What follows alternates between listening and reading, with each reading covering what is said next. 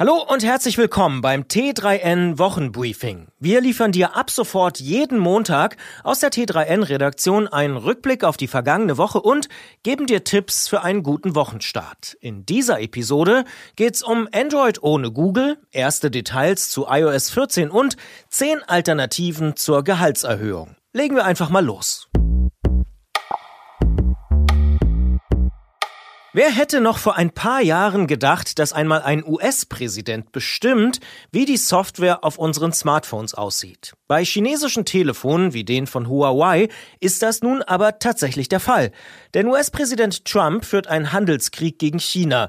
Und das hat zur Folge, dass Googles Dienste auf den auch in Deutschland ziemlich beliebten Huawei-Smartphones tabu sind. Deshalb nutzen die Huawei-Telefone seit neuestem eine Variante des Open-Source-Betriebssystems Android mit Google-Alternativen. Huawei gibt übrigens weltweit gut eine Milliarde US-Dollar dafür aus, dass Entwicklerinnen und Entwickler auf die Plattform kommen. Allein in Deutschland sind das wohl 20 Millionen Euro.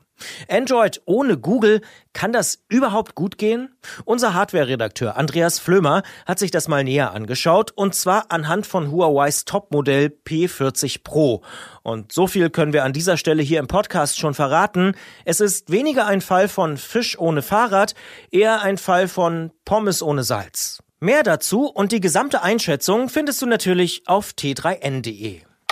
Vor ein paar Tagen haben Apples iPhones und iPads wieder ein Software-Update bekommen. iOS und iPadOS 13.5 bringen unter anderem die Kontakt-Tracing-Schnittstelle von Apple und Google mit, die ja auch die deutsche Corona-Warn-App dann nutzen soll. Damit sollen über Bluetooth und eine zufällig erzeugte ID mögliche gefährdete Personen identifiziert werden. Aber es gibt natürlich auch abseits der Corona-Schnittstelle noch ein paar weitere neue Features und Neuigkeiten, obwohl einige natürlich doch auch etwas mit der Corona-Pandemie zu tun haben.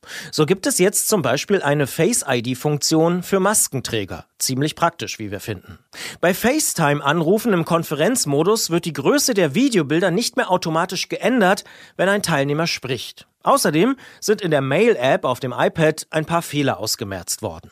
Vielleicht noch spannender ist jedoch, was die nächste Major-Version, also 14 vielleicht bringen wird. Das nächste große Update für iPhones und iPads wird Apple ja in gut einem Monat auf der großen Entwicklerkonferenz ankündigen. Schon jetzt sind einige Features von iOS 14 und iPadOS durchgesickert. So ist wohl unter anderem mit einem überarbeiteten Homescreen, einer neuen Fitness-App und einem Upgrade des Apple Pencils zu rechnen.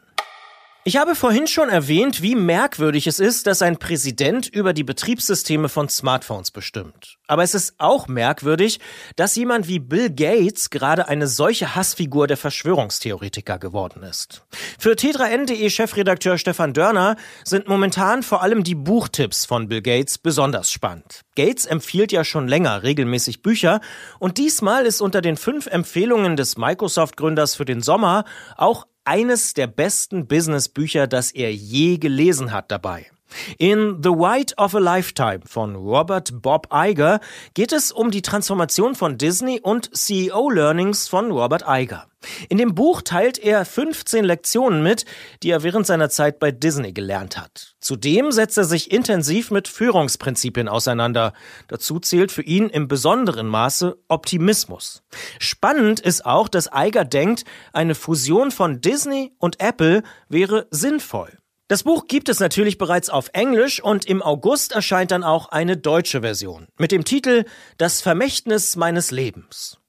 Wenn es in Deutschland um Elektroautos geht, dann sind Anschaffungspreis und Reichweitenangst immer wieder die Hauptargumente gegen Elektroautos. Tatsächlich gibt es aber auf dem Markt gerade in diesen Bereichen besonders viel Bewegung. Denn Tesla soll wohl den Start des sogenannten Million Miles Akkus für seinen Model 3 Ende des Jahres oder Anfang 2021 planen. Und als das bekannt geworden ist, hat sich auch gleich der US-Autobauer GM zu Wort gemeldet und angekündigt, ebenfalls bald einen solchen Akku entwickelt zu haben. Die neuen Akkus sollen vor allem den Anschaffungspreis auf das Niveau von Verbrennerautos drücken. Es gibt sicher aktuell angesichts der Corona-Pandemie einfachere Themen als eine Gehaltsverhandlung in einem vielleicht demnächst anstehenden Jahresgespräch. Wenn das eigene Unternehmen eventuell sogar ums Überleben kämpft, ist an eine Gehaltserhöhung eher nicht zu denken. Aber Geld ist eben tatsächlich nicht immer alles und das schreibt auch unser Karriereredakteur Andreas Weck. Und er bietet dir auf unserer Webseite zehn Alternativen zu mehr Geld. Darunter sind so typische Dinge wie Jobtickets oder eine Bahncard, aber auch individuelle Coachings oder Sportkurse. An dieser Stelle danke ich fürs Zuhören bei dieser ersten Ausgabe des T3N Wochenbriefings als Podcast. Abonniere doch gern den Podcast in deiner Lieblings-Podcast-App oder lass uns Sterne bei Apple Podcasts da. Kommenden Montag gibt's dann eine neue Ausgabe des T3N Wochenbriefings und ich wünsche dir einen guten Start in diese letzte Maiwoche.